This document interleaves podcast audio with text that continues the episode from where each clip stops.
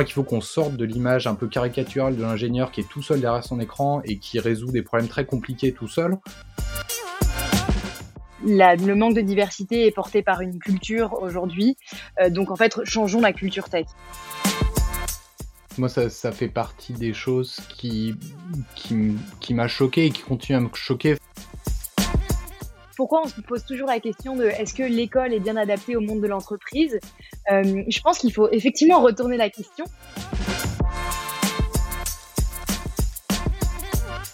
Bonjour à tous, je suis Jérémy Clévy, DG de TechRox et je vais animer aujourd'hui dans ce podcast euh, un débat.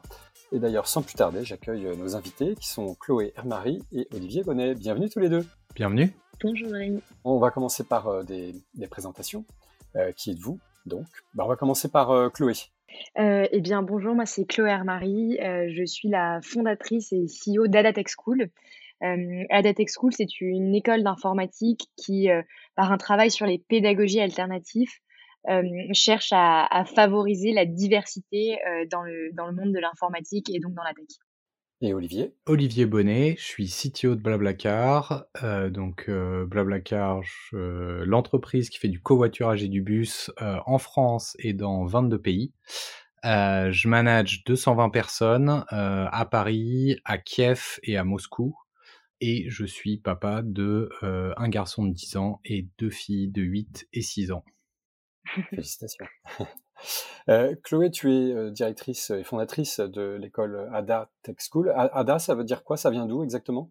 Euh, ADA Tech School, c'est le prénom en fait de Ada Lovelace, qui est, est, considérée comme la première programmeuse de l'histoire. Elle a inventé le premier algorithme en fait.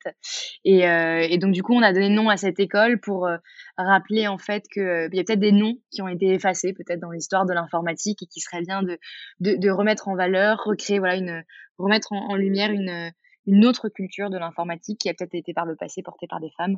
Euh, et il y en a bien d'autres, il y en a d'autres qu'après Ada Lovelace. Absolument. Et alors, si je vous ai réunis aujourd'hui, euh, c'est entre autres hein, pour parler de, formation euh, et de, recrutement. Donc, Chloé, tu formes, enfin pas directement, mais tu formes avec ton école des développeuses et des développeurs. Olivier, euh, tu en recrutes et puis tu en manages. Euh, mon premier point, justement, c'est, ça vient directement de, de Ada Lovelace, c'est qu'aujourd'hui, dans le monde de l'informatique et dans les écoles, il y a quand même assez peu de femmes. Il y a, y a, très peu de jeunes femmes, j'ai l'impression, dans les écoles, et donc trop peu en entreprise, et donc à la fin trop peu dans, dans TechRox et, et, ou dans toute autre organisation. Comment est-ce qu'on peut faire pour rendre ce métier désirable auprès des femmes? Mmh. euh, Moi, peut-être que je, je, me lance là-dessus. Notre interprétation, c'était, euh, on n'a pas besoin euh, la question du manque de femmes dans l'informatique, c'est pas qu'une question de les femmes n'ont pas compris que c'était un métier qui recrutait, etc. Par contre, il fallait euh, euh, casser en fait plutôt un système qui leur donnait pas très envie et qui ne leur pas seulement qui leur donnait pas très envie, mais qui ne montrait pas qu'elles étaient très accueillies dans ce dans ce secteur-là.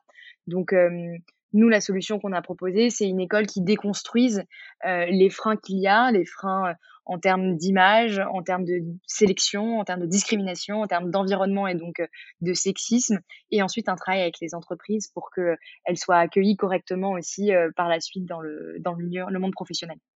Et c'est un point de vigilance euh, côté Blablacar aussi, Olivier? Ah oui, absolument. Moi, ça, ça fait partie des choses qui, qui, qui m'a choqué et qui continuent à me choquer, enfin, mais, mais de manière plus, plus systémique. C'est pour ça, euh, je parlais de mes deux filles, mais oui, c'est sûr que pour moi, être euh, euh, devenir papa de deux petites filles et voir à quel point euh, bah, il y a un peu des euh, des, des, des préjugés et des et bah, les cadeaux qu'elles qu'elles reçoivent, etc., sont, sont, sont genrés comme ça. Moi, ça m'a fait me poser pas mal de questions euh, et qui forcément euh, euh, répondait un peu à ah ben tiens comment ça se fait que euh, en entrée de nos processus de recrutement on est très peu de candidates féminines et qui faisait qu'à la fin dans les équipes on avait oui on a une, un manque de diversité qui est problématique qui est problématique pour plein plein de raisons, euh, qui est mais, mais la première et celle que je rappelle tout le temps, c'est bah 50% de nos utilisateurs sont des femmes. Je crois qu'on construit un moins bon produit euh, quand on le fait avec une équipe euh, qui a que 10% de où il y a où, il n'y a que 10 que 10% de, de, femmes, on, on, on s'éloigne de nos utilisateurs euh, et on a le risque de finalement de je dirais, d'implémenter des biais qu'on aurait sans même s'en rendre compte. Et alors, qu'est-ce qu'on peut faire du coup concrètement pour faire en sorte qu'il y ait des jeunes femmes qui restent dans une entreprise si jamais enfin vous avez réussi à en recruter? Alors, enfin, moi j'ai donc il y a, y a, plein plein de choses qu'on peut faire euh, et même je dirais plus, il y a plein plein de choses qu'on doit faire euh, pour deux raisons. Un, on doit le faire parce que c'est la bonne chose, mais on est obligé d'attaquer le problème par tous les axes parce que euh, oui, il y a un côté un peu systémique euh, au problème. C'est pas juste euh, ah tiens, il y a pas assez de, de, de filles qui s'orientent vers les carrières scientifiques au moment de, des études supérieures. Je crois que c'est beaucoup plus général que ça. Mais donc, enfin moi je peux donner quelques exemples, mais chez Blablacar, on a implémenté un framework de suivi de la performance où on fait une grande place aux soft skills. Et pour moi, ça fait partie du problème. C'est, je crois qu'il faut qu'on sorte de l'image un peu caricaturale de l'ingénieur qui est tout seul derrière son écran et qui résout des problèmes très compliqués tout seul. Parce qu'au contraire, les, les, problèmes les plus compliqués les plus intéressants qu'on résout chez Blablacar, mais c'est vrai en fait dans toutes les boîtes, c'est des problèmes où il faut avoir compris euh, quel était le besoin de l'utilisateur, il faut avoir euh, réfléchi ensemble avec un designer, avec un product manager, avec euh, bah, avec tous les gens autour de, de soi pour construire et, y apporter en tant qu'ingénieur la meilleure réponse possible. Et ça, ça se fait pas tout seul devant son ordinateur. Euh, donc, donc il y a, y a, le côté, bah ok, comment est-ce qu'on insiste sur la communication, comment on insiste sur, euh, bah, sur tous les soft skills? Euh, et, et, et, oui, pour moi, une fois qu'on on commence à prendre euh, cette, euh, ce, ce biais-là, on se dit ah bah tiens, en fait, comment est-ce que j'évalue ces, ces, ces, ces skills-là pendant les, les recrutements? Et, et finalement, euh, bah, là où j'essayais de trouver un, un, ingénieur qui soit hyper doué sur la, la JVM euh, Java euh, et qui puisse me résoudre tout de suite peut-être certains problèmes techniques compliqués, est-ce que c'est vraiment ça que je cherche ou est-ce que je cherche plutôt quelqu'un qui va euh, être capable de s'intégrer à l'équipe, qui va être capable de comprendre les problèmes qu'on essaye de résoudre et qui va être capable d'évoluer aussi avec l'équipe, avec l'entreprise, etc. Ah, du coup, ça redonne euh, sa chance à tout le monde. C'est, ça, ouais, ça, ça, fait écho à la façon dont vous formez et vous recrutez aussi euh, chez Ada Tech School, euh, Chloé? Ouais, moi, il y a, deux choses sur lesquelles je, rebondis sur ce que dit Olivier. Il y a déconstruire l'image et a déconstruire aussi comment on évalue ce que c'est un bon ou une bonne, un bon développeur. Déjà, si on déconstruit l'image, effectivement, que pour être un dev, il faut être un bon dev, il faut être solitaire, hyper technique, hyper logique. Le problème, c'est qu'on se ferme à un grand nombre de diversité de profils. Donc, à partir du moment où on retravaille sur euh, d'autres nouvelles compétences, en fait, l'idée c'est d'être aussi orienté performance. Hein. C'est en fait un bon dev, c'est quelqu'un effectivement qui va travailler en collaboratif, c'est quelqu'un qui va se poser des questions sur son code, c'est quelqu'un qui va pas faire de la tech pour de la tech. Euh, ben en fait, non seulement on arrive à euh, à ne plus porter préjudice au projet technique, mais en plus on arrive à adresser une plus grande diversité.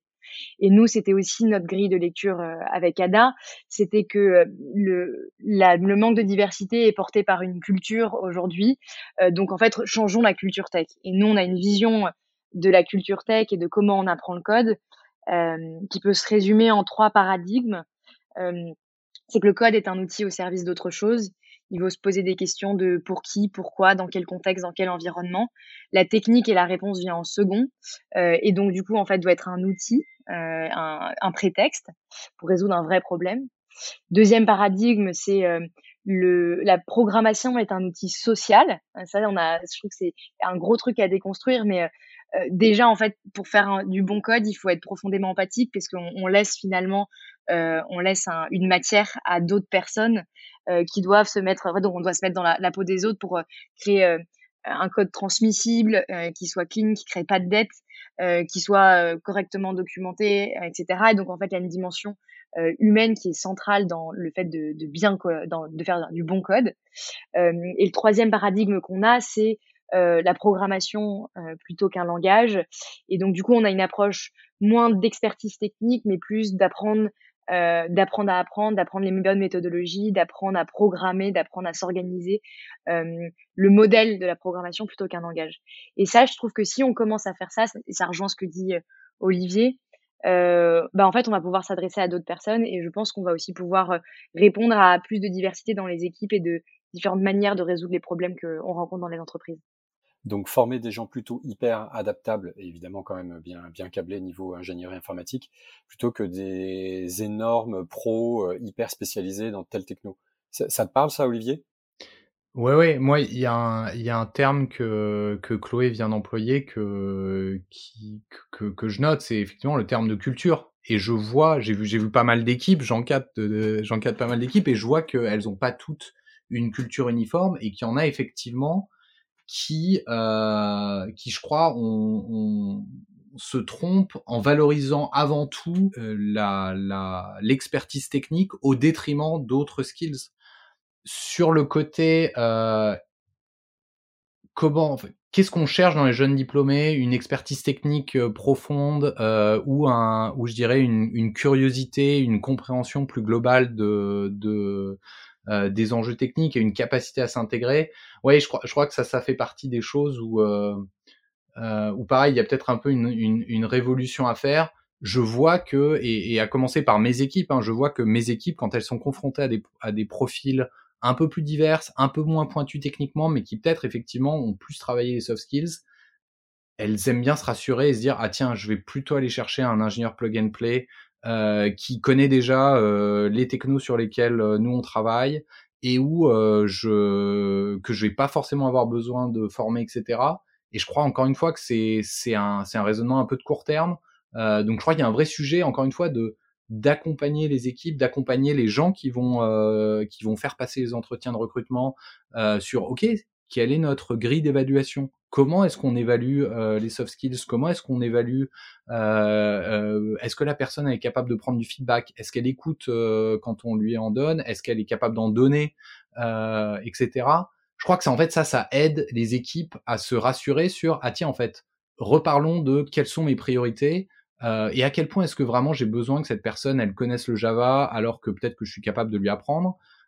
Mais voilà, mais en fait ça change. Du coup, ça change à quoi ressemble l'onboarding.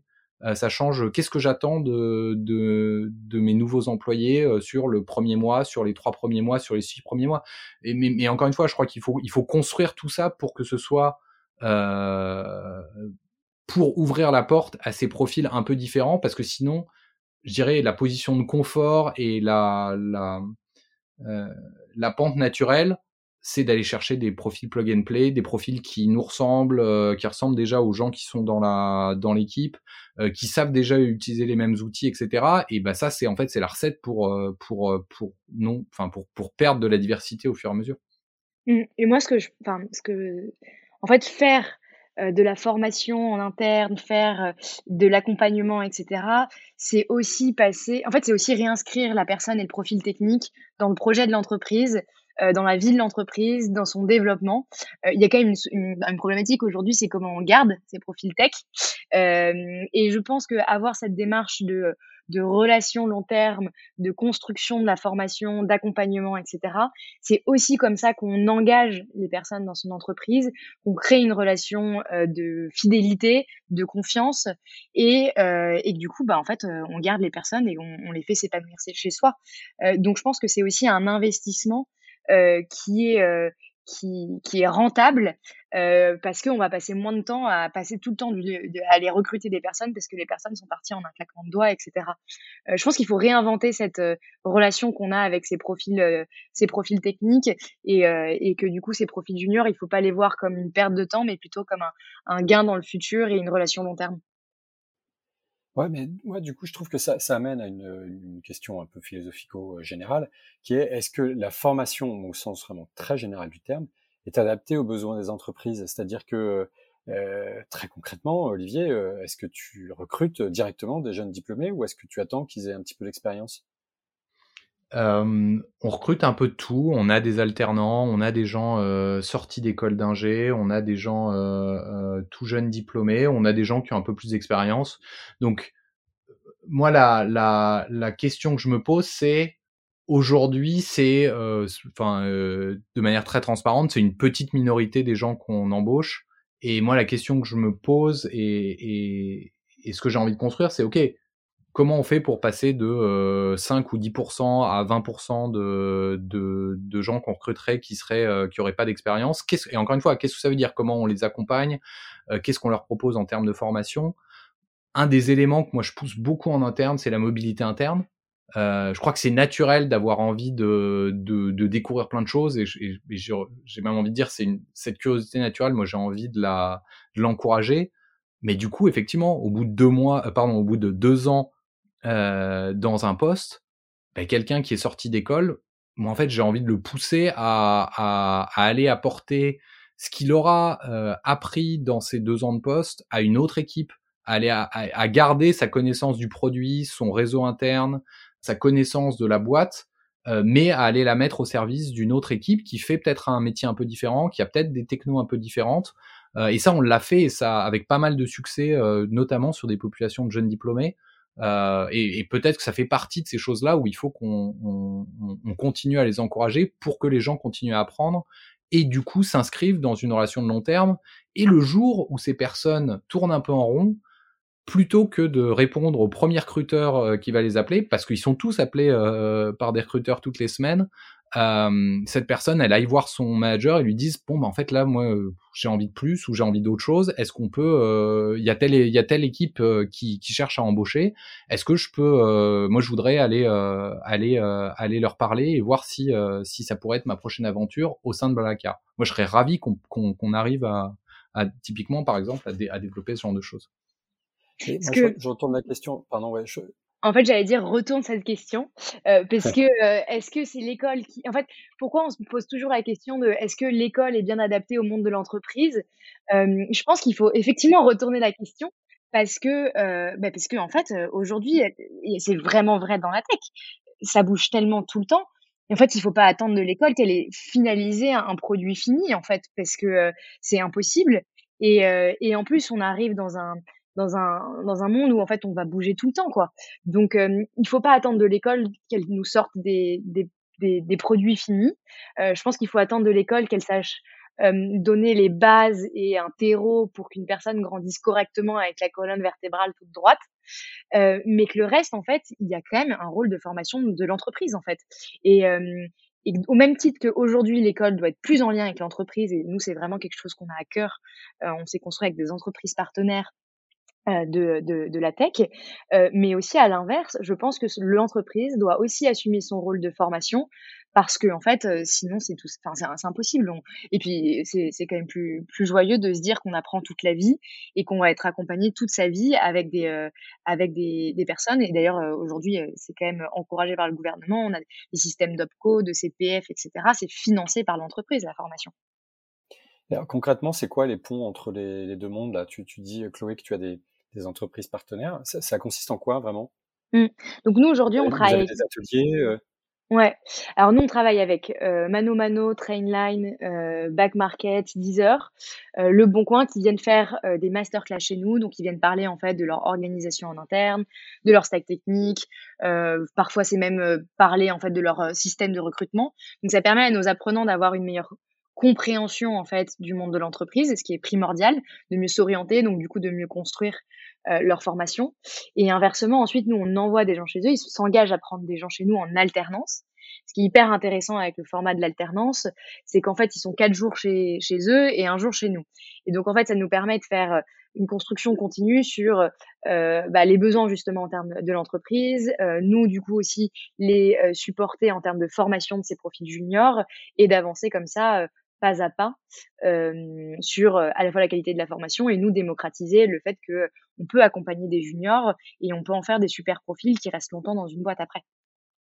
Est-ce qu'il y a des bonnes idées encore euh, qui seraient euh, en cours de développement ou développées déjà à l'étranger où vous vous dites l'un et l'autre ah oui tiens ça c'est une manière de faire que j'aimerais bien implémenter alors nous, on est en train de sortir, en train de sortir une formation pour les entreprises euh, à destination de leur équipe technique où l'idée c'est de pouvoir justement partager euh, nos pratiques et nos rituels qu'on a développés en interne sur comment on arrive à donner euh, plus de place à la communication parce que bah, par exemple c'est euh, quelque chose qui se passe souvent en fait euh, dans un cas de discrimination ou dans le cadre du coup des femmes elles prennent moins la parole en entreprise. Donc c'est comment en fait on peut créer des petits rituels pour que la parole soit partagée. Comment on peut créer des rituels même techniques, enfin le pair programming en est, un, en est un pour favoriser la collaboration et le partage.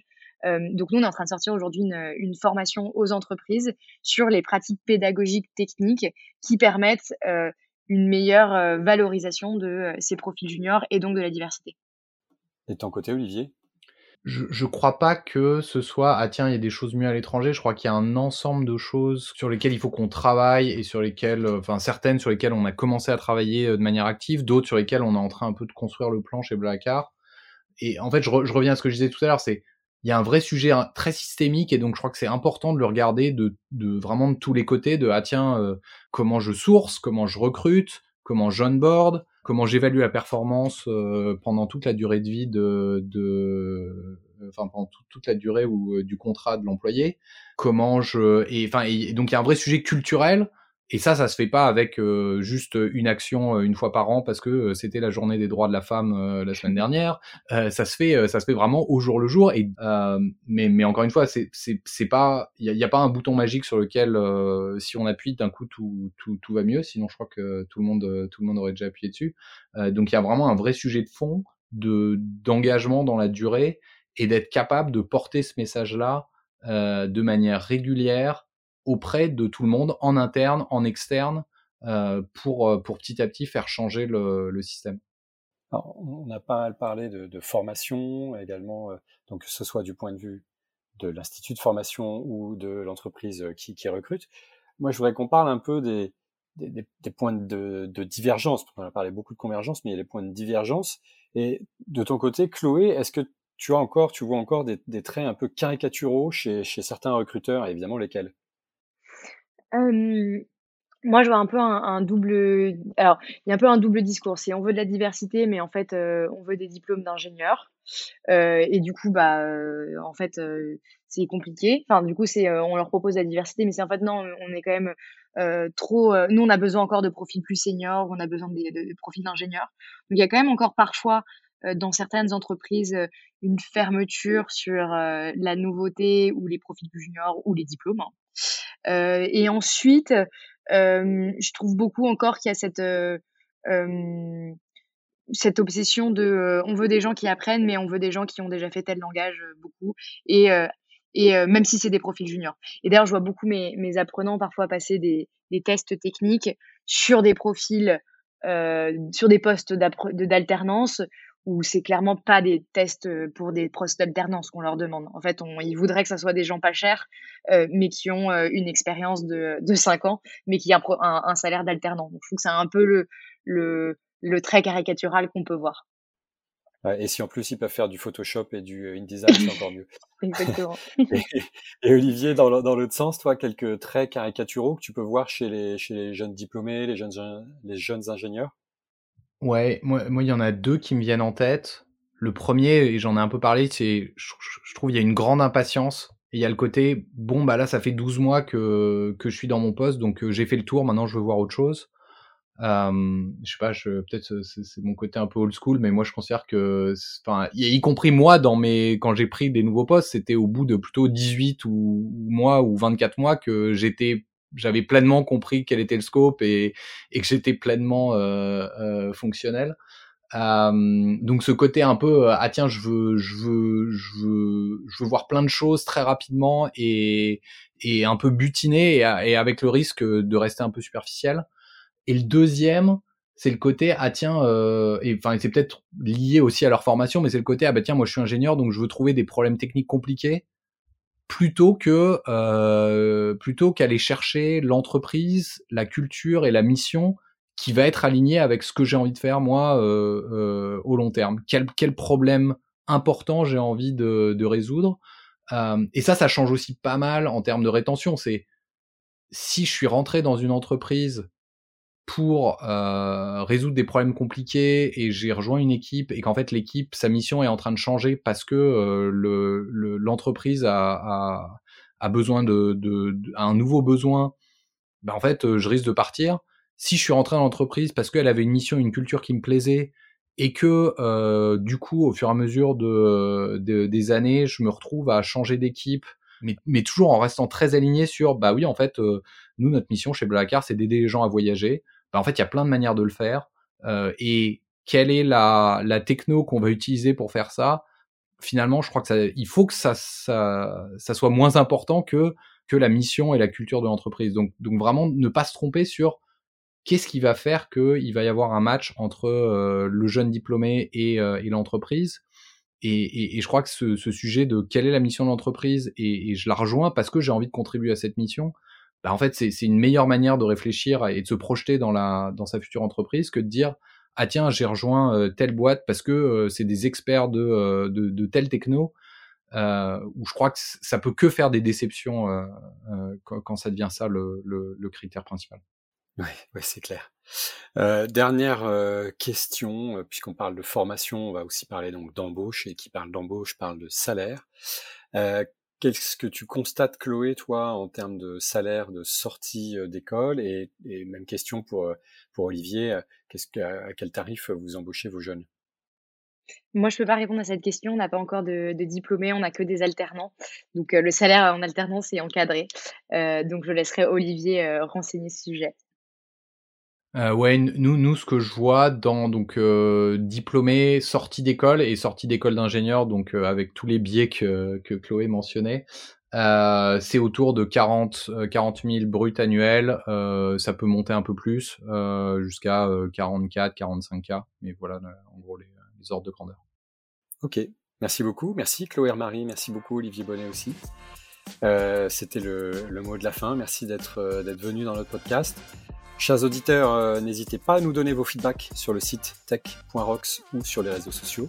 Puis une note ou un commentaire sur votre plateforme d'écoute favorite est la meilleure action que vous pourrez faire aujourd'hui parce que ça nous permet de remonter dans les algorithmes. Et on se retrouve la semaine prochaine, bien sûr, pour un nouvel épisode de cette saison 3 de nos podcasts. Au revoir, au revoir Chloé et Olivier. Au revoir. Au revoir.